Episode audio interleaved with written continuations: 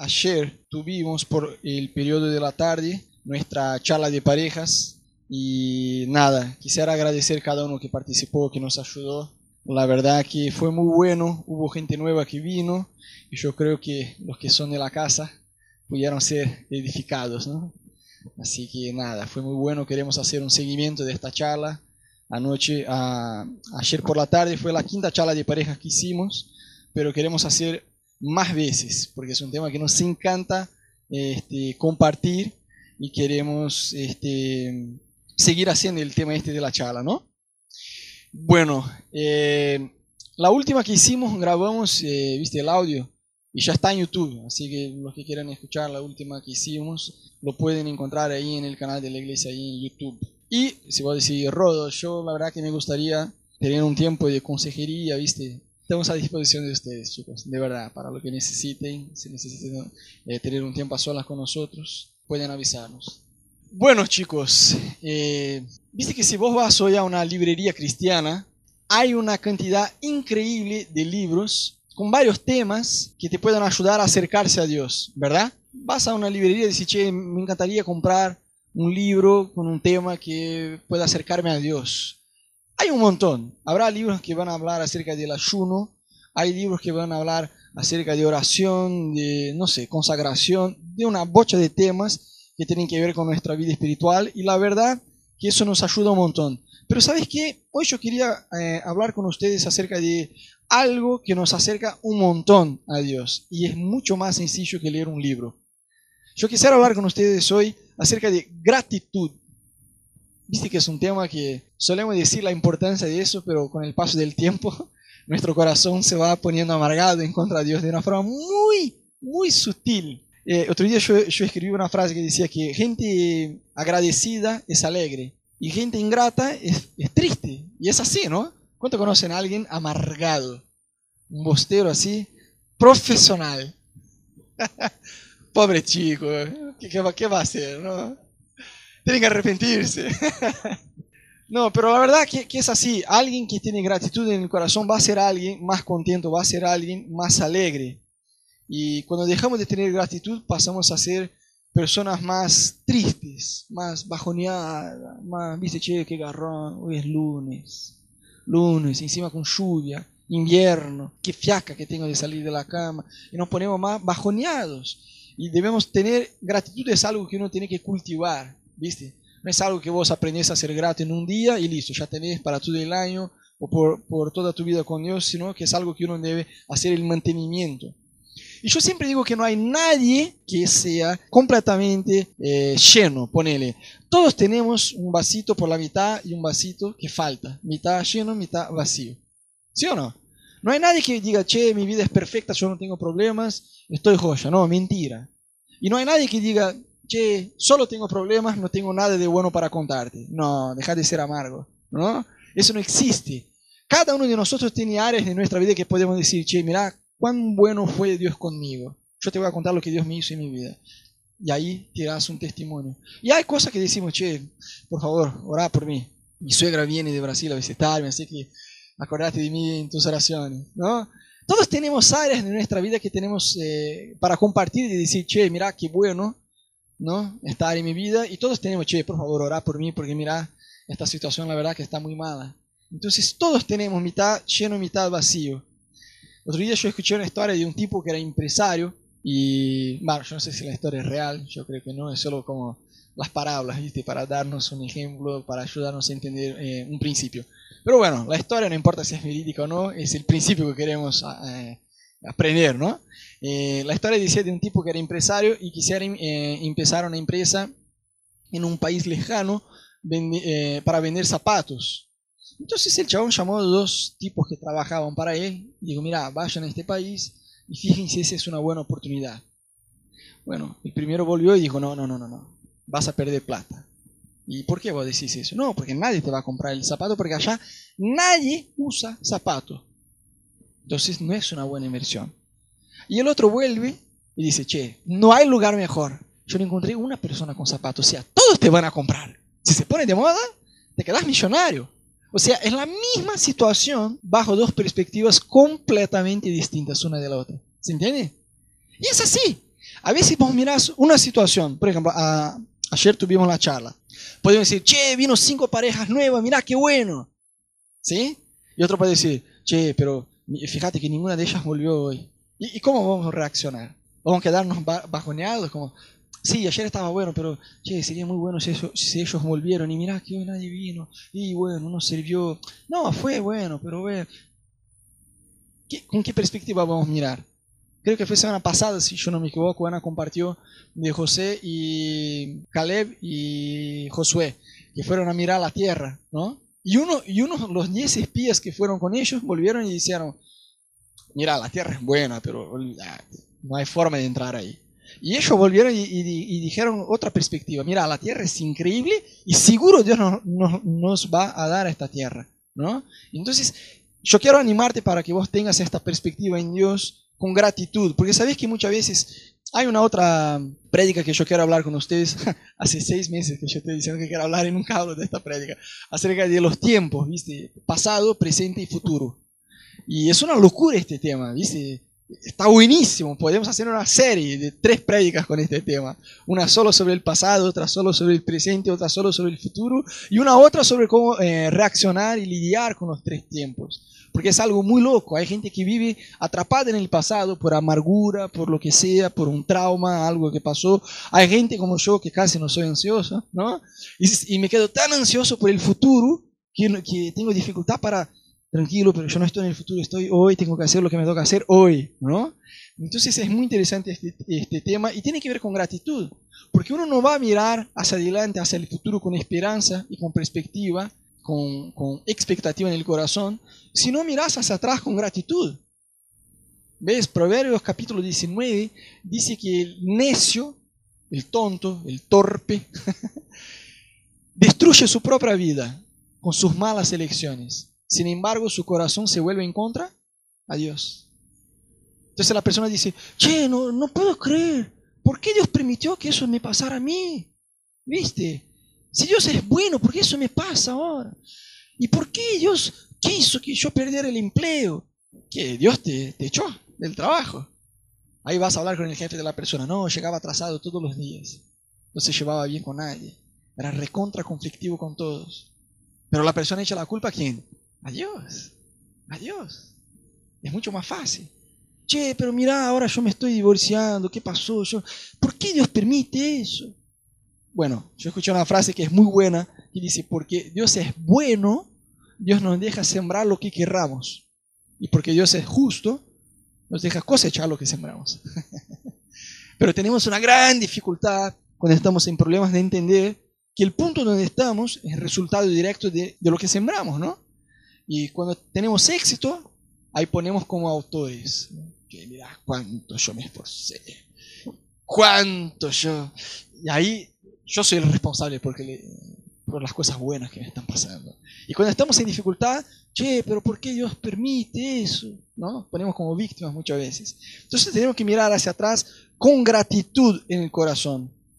¿Sabe que José fue un tipo que sufrió rechazo, sufrió injusticia, se fue a la cárcel por ser honesto? Viste que si vos vas a la cárcel hay un montón de chantas ahí, gente que eh, afanó el otro, hay de todo, ¿no es verdad? Pero José, fíjate que el chabón estaba en la cárcel por haber sido fiel a Dios. Mira qué locura es, ¿eh? El chabón podía amargarse. Mira, yo estoy en un país lejos de mi casa, yo soy un extranjero, estoy como esclavo, mi familia me rechazó, me pusieron en la cárcel. ¿Y Dios? ¿Dónde vos estás? ¿Qué yo hice de mal? Porque a veces, a ver, cuando vos haces algo malo, no te cuesta entender, que me mandé mal y como consecuencia se me pasó eso, ¿verdad?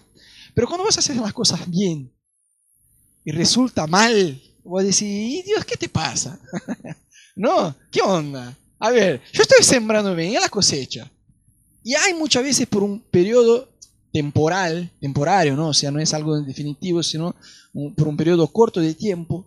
Dios muchas veces permite que uno siembre, siembre, siembre y la cosecha tarde un poco. Si no, la Biblia no iba a hablar acerca de perseverancia, ¿no? Perseverar, perseverar, perseverar. Eh, sembrar, yo no estoy viendo, pero bueno, sigo sembrando. Eso tiene que ver con gratitud, porque José podría mirar su pasado y decir, mira, yo estoy con 30 años, y yo vine a este país con 17. O sea, 13 años que yo soy un extranjero, mi familia me rechazó, ellos me vendieron y yo estoy como esclavo en la cárcel. Y yo no hice nada mal. ¿Y qué onda? José, Dios en un momento dijo, ¿sabes qué? Yo voy a cambiar la suerte de... iba a poner Moisés en la cárcel con José, ¿eh? Yo voy a cambiar la suerte de José. Pero José podría estar amargado con Dios. A la hora que dijeron, mira, José, vení. Faraón te quiere, te quiere ver. No, porque... ¿Viste? No, dice la verdad que yo tenía una ropa separada. Yo me imagino que decía, limpiaba, planchaba la ropa, dejaba ahí para el momento que sabía que iba a venir. Y dice la Biblia cuando lo llamaron, puso la ropa, se afeitó, se duchó y ahí estaba listo. En el corazón estaba listo, ¿se entiende? Podía estar ahí amargado con Dios porque las cosas me pasan, pero José, aunque tuvo una, un historial de muchas cosas malas, aprendió a mirar hacia el pasado con gratitud en el corazón.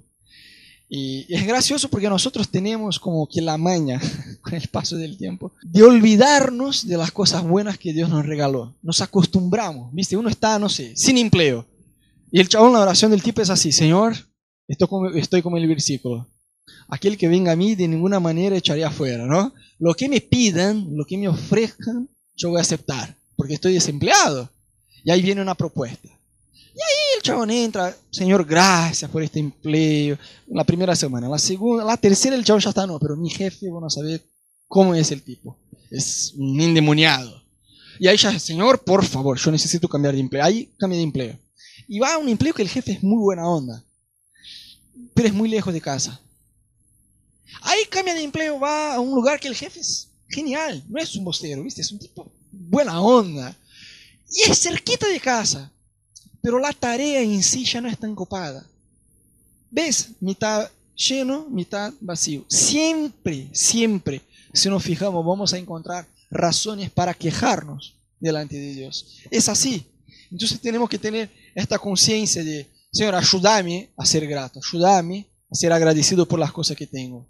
Viste, Ana y yo venimos de Brasil y en Brasil teníamos auto desde, los primeros meses que nos casamos y después a la hora de venir, vendemos el auto y nos quedamos acá casi cuatro años sin auto. Y ahora recién nos compramos un auto usado, pero bueno, mejor, ya no tengo que ir ahí en el súbito. Eh, damas y caballeros, y ahí el chabón hace un malabar y el otro, hay de todo, ¿no? Es casi un espectáculo, un teatro Colón en movimiento ahí en el súbito, ¿no? Pero bueno, es un auto usado, pero bueno, lo tenemos. Y, y cuando entramos en el auto la primera vez, me acuerdo que cuando hubo una reunión con el pastor Tati acá donde él predicó. A la hora de volver a casa estábamos en moto, porque primero nos quedamos mucho tiempo en súbite y, colectivo y todo, y después nos compramos una moto, que la vendo mañana. Pero bueno, eh, venimos en moto y a la hora de volver a casa se largó a llover, pero mal, mal, mal, mal. Llegamos en casa como mi alma estaba mojada, ¿viste? Y aparte con la guitarra acá en la espalda, la mochila, con las cosas de la iglesia acá, en la comp y todo, un desastre. Entonces en este día dije, ya está, amor, compremos un auto, no importa que sea un usado, listo, ya fue. La moto sirvió, pero hasta acá, ¿no? Ahora compremos un auto. Y ahí compramos un auto y, la, en, en, las primeras semanas ahí ya estábamos, Señor, todos los días cuando yo sentaba y decía, Ah, Jesús, gracias por este auto. Gracias, gracias. Esperamos tanto, oramos tanto por este auto, ahorramos tanto, ¿viste? Gracias. Y bueno, yo me sabía que era usado, me lo compré usado, tuve que arreglar un par de cosas y lo hice hace un mes atrás y después de tres semanas yo tuve que volver a arreglar las mismas cosas, ¿viste? Entonces ya un poco, no voy a decir enojado, pero pre-enojado, ¿viste?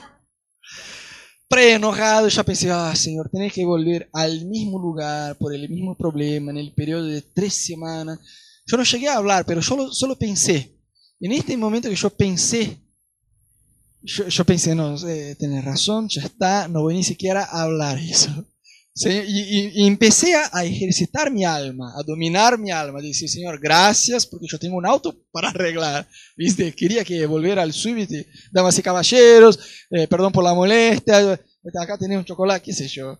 Señor, gracias, gracias, va a arreglar, gracias porque tenemos plata para arreglar y gracias porque está todo bien. Pero ves que nosotros tenemos esta costumbre que decimos, uno está, no sé, en la facultad dice, che, cuando yo me reciba, no sé, gano 10 lucas. ¡Genial! Al chabón gana 10 lucas cuando se recibe, o mejor, antes de recibirse. Entonces cuando se recibe, ya no está contento con 10 lucas. Entonces dice, Señor, ayúdame, 15, 15 lucas. Bueno, el Señor lo bendiga, el chabón pasa a ganar 16. ¿Qué pasa? Dos meses y dice, pero mira, la inflación. Y siempre hay. Yo no estoy queriendo, gente, que enseñarte a ser alguien eh, acomodado, acomodado, se dice. Sin, claro, en el confort, como sin ninguna perspectiva, sin tener ambiciones. Eh, eso no está bien, ¿sí? Yo quiero que tengas perspectiva y todo, tengas planes, pero saber ser contento, agradecido con lo que tenés hoy. La Biblia dice que aquel que es fiel en lo poco va a ser fiel en lo mucho. Entonces tenemos que aprender a, dominar nuestra alma y ser agradecido por las cosas que tenemos.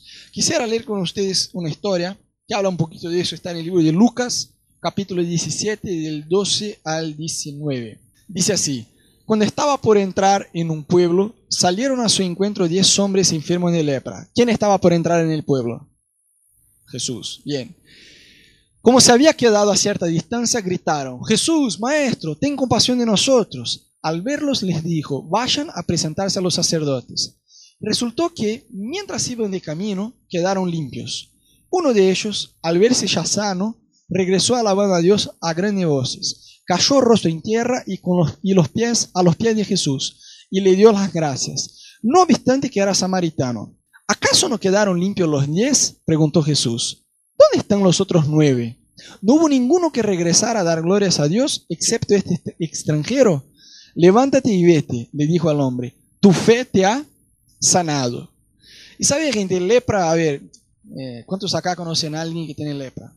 Nadie, ¿sí? Porque es una enfermedad que hoy la medicina ya se desarrolló a punto de poder tratar eso, ¿no? Pero en el tiempo de Jesús la cosa no era así. Entonces lepra era una enfermedad muy, pero muy fea porque sigue siendo, ¿no? Pero hoy por lo menos la medicina ya está más desarrollada para poder eh, combatir a, esta enfermedad. Pero empezaba con una mancha que se convertía en una herida y podía llevar a la muerte. Podía llevar, no, llevaba despacito, poco a poco, llevaba a la persona a la muerte. La persona sentía mucho dolor, se empezaba a caer los dedos, eh, la mano, o sea, se podría todo la piel. Y no había, no solo no había sanación, como no había una forma de aliviar el dolor de la gente. ¿Viste? Por ahí, no sé, retrasar un poquito la muerte o aliviar que no se mueran con tanto dolor o sufriendo tanto, ¿no? Era una enfermedad bastante fea, bastante fea. ¿Y qué pasaba? Como no había esta sanación, los enfermos, los tipos que tenían lepra, los leprosos, ellos eran alejados de la sociedad. Entonces no importaba si vos eras un tipo pobre o de clase mediana o si vos eras recheta, no importa.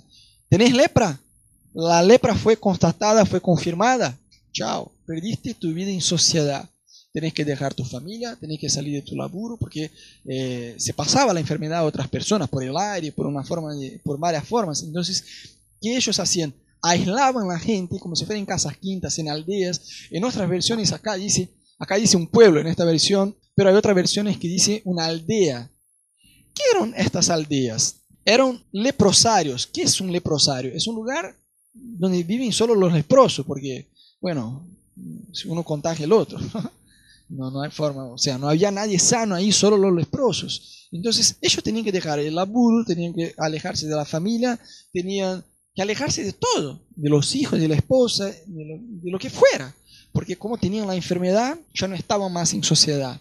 Y es más, le prendían al cuerpo de muchos de ellos una campana. Entonces, cuando ellos caminaban, sonaba plin, plin, plin, plin, y, este ruido decía leproso, leproso, leproso, danger, danger, ¿no? Algo así, mira, peligro, huyan. ¿Por qué? Se contagiaba y ellos no podían ir a cualquier lado. Si van por la noche tenían que avisar, mira, yo soy impuro. En aquel tiempo la religión eh, judía, eh, el judaísmo, era muy fuerte y ellos consideraban a alguien impuro cuando tocaban en algún muerto o cuando tocaban en alguien, en alguien que era leproso. Entonces alguien tenía, eh, eh, era muy así, sufría un rechazo muy fuerte de la parte de la sociedad. Entonces, a ver, no era un dolor de cabeza que Jesús sanó, ¿sí? Jesús estaba devolviendo la vida de estos tipos al sanarlos, ¿no? Entonces, dice la Biblia que Jesús estaba por entrar en esta aldea. Fíjate qué locura, ¿eh? Justamente los ponían en aldeas por separado para aislar a esta turba, eh, toda, toda esta gente, del resto de la sociedad. Y Jesús va justo al lugar donde, donde era aislado. ¿sí? Dice la Biblia que Jesús estaba por entrar y los tipos lo miraron desde lejos y gritaron a él. ¿Por qué gritaron? Porque tenían miedo de acercarse. Capaz que ya habían escuchado hablar de él porque le llamaron por el nombre, ¿no? Si, si ahí está el tipo, es este que sana a la gente, saname. Capaz que uno trataron de hacer una señal a él, no tenía un brazo, no sé. A ver, un ciego. A ver, ¿cuántos piensan que ser ciego debe ser algo malo? Muy malo, ¿no? Imagínate no, no ver. Pero por lo menos el ciego estaba con la familia, estos tipos no. Estaban totalmente aislados de todo. Y dice la Biblia que Jesús sanó a ellos. Hay una otra historia de un otro tipo que se acercó a Jesús. Y cuando leemos eh, una historia de un otro leproso que se acercó a Jesús y, y, le dijo, mira, si vos querés, saname. Y dice la Biblia que Jesús no solo le sanó, Jesús le tocó y dijo, sí, yo quiero, sea sano. Y el chabón fue sano ahí al toque. Pero imagínate el riesgo que el tipo se dispuso a pasar. Porque el tipo salió de la aldea, del lugar de... A ver, un leproso no podía estar ahí entre la gente. ¿Sí? Y Jesús estaba, hay gente que estima aproximadamente unas 15 mil personas. Imagínate la línea C, viernes a las 5 y media de la tarde. Era mucho peor. Entonces, para el, el chabón estar ahí, a ver, alguien puede decir, hey, vos sos inmundo. Chao, lo metían en la cárcel y ya está. Nunca más salía de ahí. O sea, el chabón corrió un riesgo al acercarse a Jesús, ¿entiendes? Porque creía, yo solo tengo que llegar ahí, porque cuando llegue ahí, Él me va a sanar. Y así fue. Pero cuando, yo, yo creo que cuando Jesús, Jesús podría haber dicho al chabón, sí, sea sanado. El chabón iba a ser sanado. Pero la Biblia dice que Jesús quiso tocar al chabón. Le dijo, mira, sea sanado. Yo creo que este toque ya era como, bueno, alguien que no tiene lepra me está tocando. Jesús estaba sanando sus emociones también. ¿no? No solo la enfermedad. Entonces, en esta historia de los, de, los diez leprosos, vemos que Jesús estaba por entrar en la aldea, sanó a ellos. ¿Y qué pasa? Dice que mientras ellos caminaban, fueron sanados. Y uno de ellos volvió. Cuando volvió, Jesús dijo, mira, pero ¿no fueron todos sanados? ¿Por qué solo uno volvió para darme gracias? ¿Dónde están los otros nueve? Vos podés imaginarte que vos sos este leproso.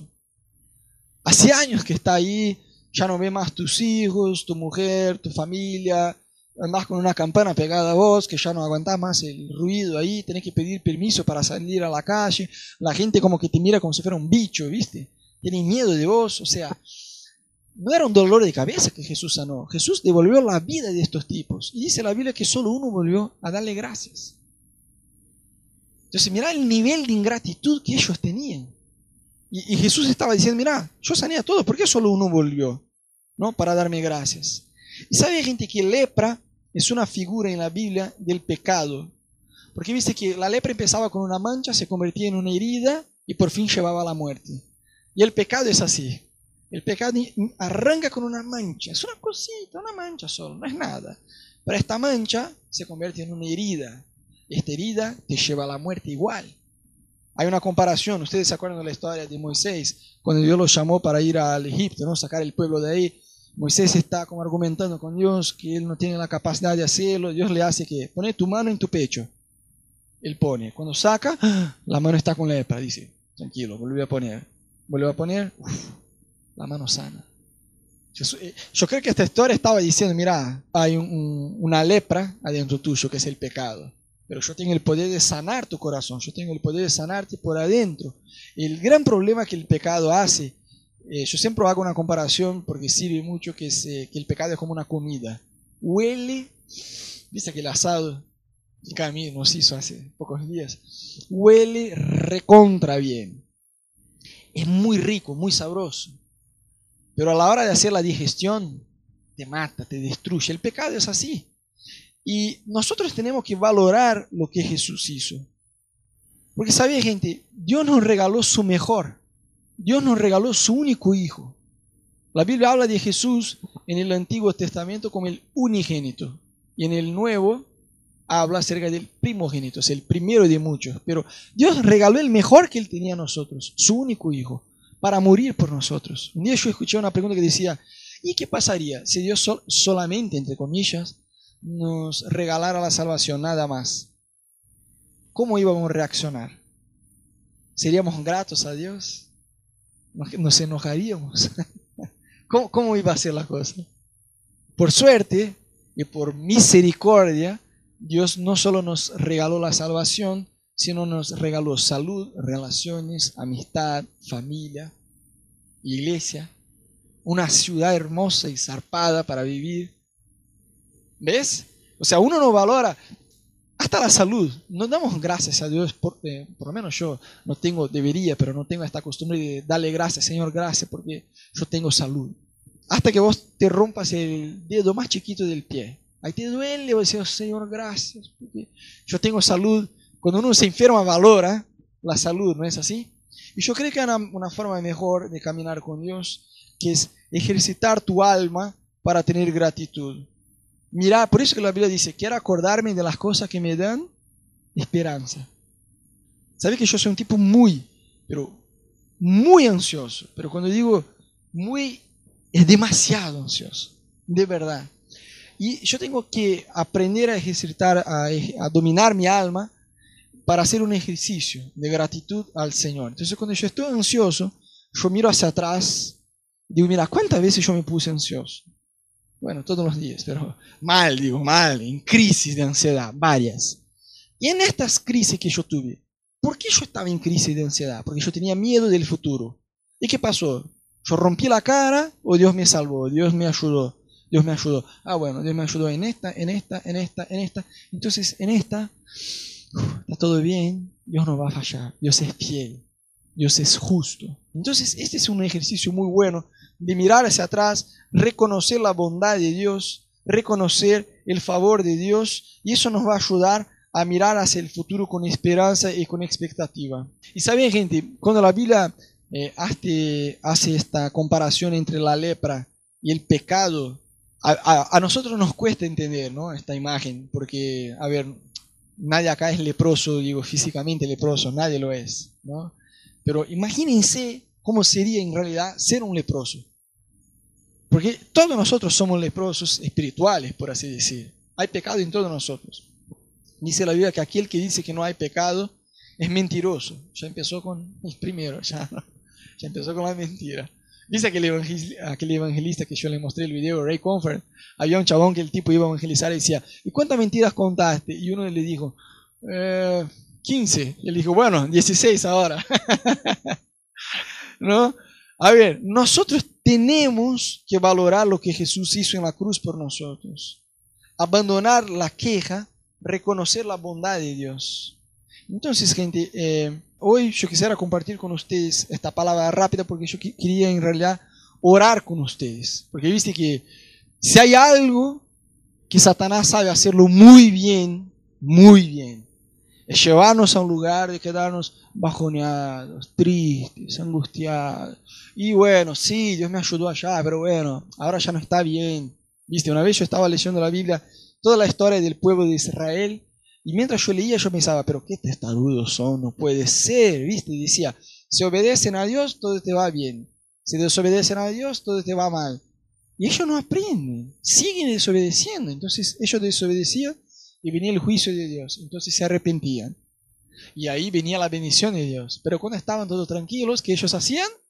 Volvían a pecar. Y ahí venía el juicio de Dios. Y ahí ellos se arrepentían.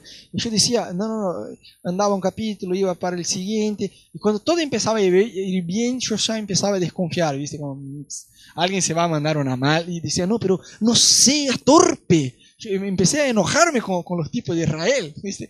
Y, y, en un determinado momento yo leyendo dije, no puede ser, no puede ser. Cuando empecé a ver que uno se iba a mandar mal, dije, no, no, no, no, no, no, no, no, pero ¿por qué no pueden quedarse bien? Y en un momento yo dije, Señor, pero ellos son muy testarudos. De una forma muy amable, y solo el Espíritu Santo sabe hacerlo, ¿no? Y me digo, vos sos un testarudo. el pueblo de Israel sos vos. Vos pensás que, que vos sos más santo que ellos. Y yo empecé a acordarme de varias situaciones que yo insistía en hacer de mi forma y no hacerle caso a Dios.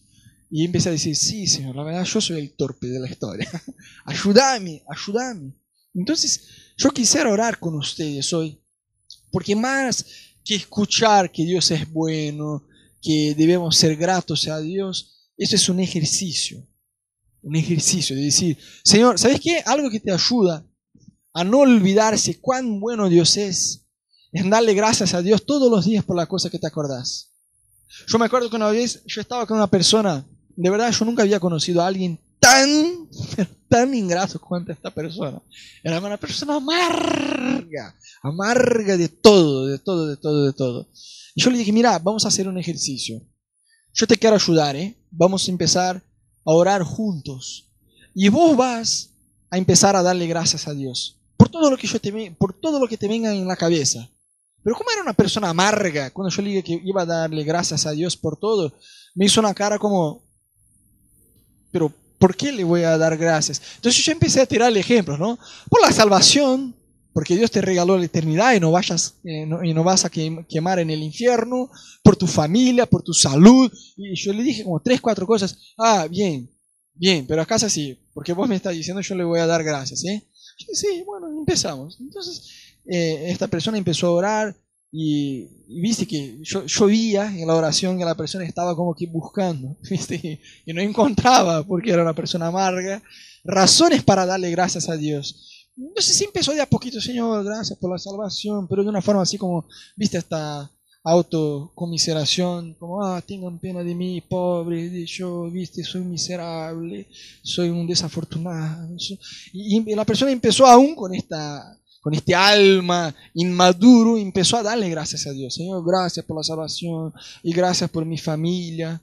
Y a veces hacía un poco de silencio y ahí empezaba a, acordarse de otras cosas. Y esta persona, bueno, para resumir la historia, se puso a orar un montón. Porque cuando arrancó, yo te aseguro, esta persona no sabía darle gracias a Dios por nada, ni siquiera por una razón, de tan amargada que estaba. Pero cuando arrancó, se acordó de dos más. Y empezó a decir adiós a estas dos, se acordó de dos más. Bueno, para resumir, esta persona quedó casi 30 minutos llorando, pero mal. Se puso de rodillas, empezó a llorar. Y yo decía, sí, señor, dale con todo, porque, porque ahí necesita, ¿viste? Y se arrodilló y lloraba y lloraba y decía, Señor, perdón. Y ahí viene el quebrantamiento de verdad, ¿viste? Dice, Señor, perdón, porque tantas veces yo me quejo? Y ahí viene un quebrantamiento. Pero tuvo que empezar con lo que tenía. Bueno, lo único que se me ocurre es darle gracias a Dios por la salvación. Señor, gracias por la salvación. Y el Espíritu Santo te hace un pling. Ah, sí, por mi salud también, ¿verdad? ¿No? Por mi salud. Tengo una familia, gracias. Gracias por la familia, Señor. Gracias por la iglesia. Gracias por mi pastor. No, dale gracias a Dios todos, todos los días. Gracias, Señor, porque yo no soy bostero, soy de River. ¿no? No, no lo soy, es chiste. Cuando haya más gente de River en la iglesia, les prometo que le voy a cargar igual. Pero por ahora tenemos un bostero enfermo, entonces yo no resisto la tentación. Pero ves, empezar a buscar razones en Dios para, Señor, gracias por eso, gracias por eso. Y hacer eso que sea un ejercicio diario en tu vida. Porque Satanás todo el tiempo está como, hey, tratando de, de mostrarte la mitad del vaso vacío. Y el Espíritu Santo, por otro lado, está tratando de, mostrarte la mitad lleno. Hey, hay mitad vacío, pero mira, mira lo que ya tiene. Acordate cómo vos estabas seis meses atrás. Acordate cómo estabas dos años atrás. Hey, mira, mira lo que yo estoy haciendo. Valore lo que yo estoy haciendo. Y cuando valoramos, miramos y reconocemos y le damos gracias, entonces nosotros estamos siendo fieles en lo poco. Y dice la Biblia que cuando somos fieles en lo poco, Dios nos pone sobre el mucho. Amén. Hoy nosotros hablamos bastante acerca de gratitud. Y quizás en tu corazón vos decís, pero yo estoy bien, yo soy un tipo grato a Dios, ¿eh? Pero aún así quisiera orar con ustedes para que juntos podamos dar este espacio a Dios, para que Dios pueda venir y, y hablarnos y ministrar nuestro corazón en esta noche, para que podamos aprender en Él y a través de Él ser gratos, ser gratos a Dios. En primer lugar, por la salvación. Entonces, ahí en tu lugar, abrí así un poco tus manos, cerrá tus ojos, pone tu vida delante de Dios. Nosotros vamos a invertir un tiempo en oración, pero ahí en tu lugar, empezá en tu corazón a hablarle con Dios. Señor, gracias, Señor. Perdón porque tantas veces yo me quejé de mi vida financiera, de mi trabajo, de mi familia, de tantas cosas, Señor. Pero gracias, Gracias porque vos sos bueno, Jesús. Gracias porque vos sos fiel. Aun cuando fallamos, vos sigues siendo fiel. Vos seguís siendo fiel, Jesús. Y queremos reconocer, Señor, tu bondad con nosotros. Queremos reconocer que vos sos bueno, que vos sos justo, que vos sos fiel. Perdón, Señor, porque tantas veces tratamos de tercerizar consecuencias negativas que tenemos en nuestra vida, como si vos hubieras planteado estas cosas a nosotros. Danos, Señor, la madurez, la humildad de reconocer que tomamos malas decisiones sin consultarte primero. Y después, cuando las cosas van mal, tratamos de echarte la culpa a otras personas, a situaciones o a vos. Pero Señor, reconocemos que las cosas malas que sembramos en nuestras vidas, la verdad que vos no tenés nada que ver, Jesús. Fueron decisiones que tomamos a solas, sin consultarte. Y por eso te pedimos perdón, Señor. Perdón, Jesús. Perdón, Señor. No queremos tener quejas en nuestra vida. No queremos tener un estilo de vida bajoneado, triste, amargado. No. Rechazamos, Señor, todo eso de nuestra vida, Señor. Rechazamos, Señor, todo este espíritu de queja, Señor.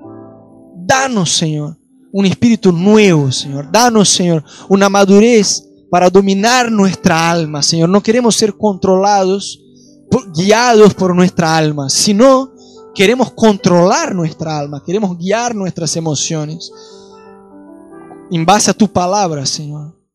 Tu palabra nos dice que vos sos bueno y tu misericordia se renueva a cada mañana, Señor.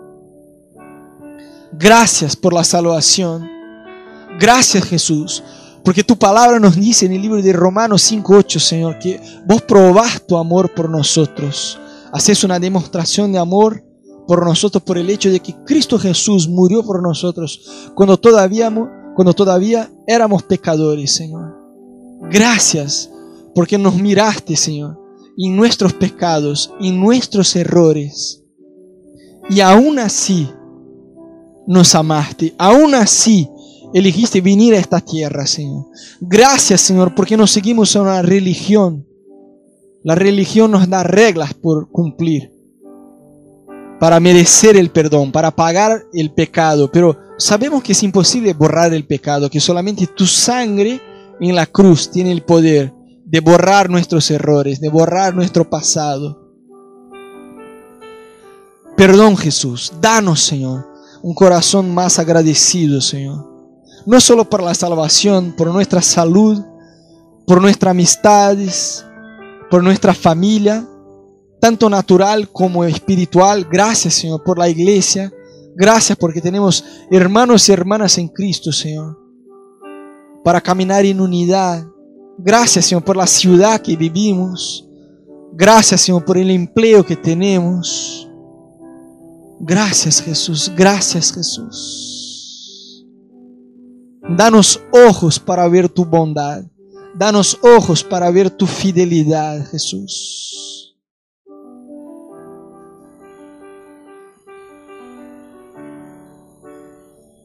Ahí en tu lugar, de ojos cerrados, empezar a hablar con Dios con tus propias palabras. Empezar a decir a Dios cuán bueno Dios es, cuánto Dios es fiel en tu vida. Si quieres arrodillarse, quédate a, quédate a voluntad, quédate cómodo. Ponete cómodo delante de Dios. Pero yo quisiera invertir un tiempo más en oración. Pero yo no quiero hacer eso solo. Yo quiero que vos ahí en tu lugar, abrí tu boca, empezás a hablar con Dios con tus propias palabras.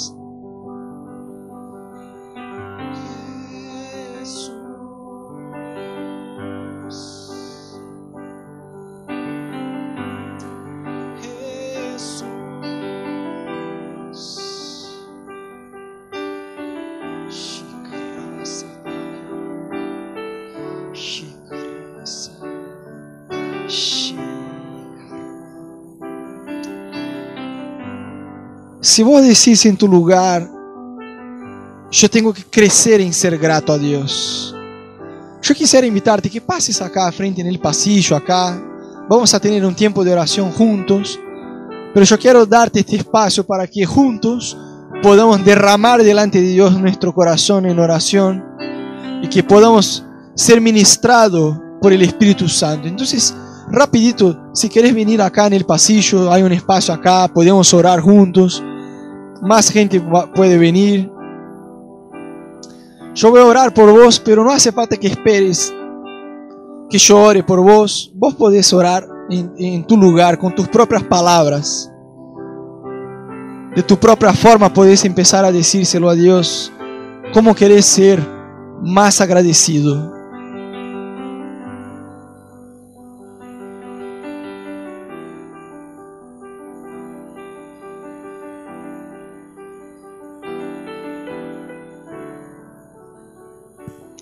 Jesús, gracias Dios por esa palabra, gracias por tu presencia. Enséñanos y transfórmanos, Dios. Queremos ser como tú, queremos ser como Jesús y queremos tener corazones agradecidos, Dios. Que esa palabra no solamente llegue a nuestra cabeza, a nuestra mente, que esa palabra pueda bajar a nuestro corazón y que podamos ser transformados según tu voluntad, Dios, y que podamos ser una iglesia agradecida, que podamos ser un pueblo agradecido, que podamos esa semana, aún eh, mientras estamos caminando en el colectivo, en la calle, Trae a nuestra memoria, Dios, cosas para agradecerte. Trae a nuestra memoria ese sentimiento de gratitud, de decir, Señor, gracias porque hoy estoy viviendo eso. Y que podamos ser un pueblo segundo tu corazón en el nombre de Jesús. Amén y amén. Chicos, les pido que siéntense por dos minutitos más y quiero darles unos avisos. Nosotros en la semana, además de que nos juntamos acá todos los domingos eh, para ese tiempo de celebración juntos como familia, en las semanas tenemos pequeños grupos en cafés que nos llamamos eh, grupos buena onda, los GBOs. Son los viernes a las 8 de la noche sobre Santa Fe y Ayacucho hay un Starbucks grande, gigante, como dice Rodo, y nos juntamos ahí en grupitos y ahí discutimos algo de la palabra de Dios, tomamos café juntos, nos conocemos, nos conectamos estamos eh, haciendo amigos, estamos diciendo uno para el otro qué es que tenemos que orar, qué petición de oración tenemos, cómo estamos pasando la semana. Y para nosotros como iglesia es muy importante conectarnos, además de que nos veamos acá y digamos buena semana, conectarnos con ustedes y saber cómo están y por lo que podemos orar. Así que si animan, eh, súmanse al GDO todos los viernes a las 8 en Starbucks de Ayacucho y Santa Fe. ¿Bien? Después, los jóvenes, hay, pero no, esa comida no hay, eso es una falsa publicidad, yo les digo. Eh, todos los sábados nos juntamos a las 9 de la noche para la reunión de jóvenes. Esa reunión es para hablar, además de comer siempre, es para hablar con los jóvenes algo que tiene que ver con su vida, con la vida de la universidad, cómo posicionarse con los amigos, cómo esperar la persona correcta y no enloquecer. Así que todos los jóvenes están invitados. Ese sábado tenemos igual. Bueno, si Cami cocina algo rico, eh, va a ser esa comida. ¿Cómo es que se llama esa comida de Colombia que nos va a hacer? Cuy. Ay, no, por Dios. Cuy es una rata. Bueno, y acá estamos también todos los domingos. Y así eh, les pido que quédense unos minutitos más. Allá atrás hay galletitas, jugo, agua. Así podemos hablarnos y conocernos y conectarnos un poquito más. Que Dios los bendiga, que tengan una buena semana. Tómense unos minutitos más y hablamos un poco.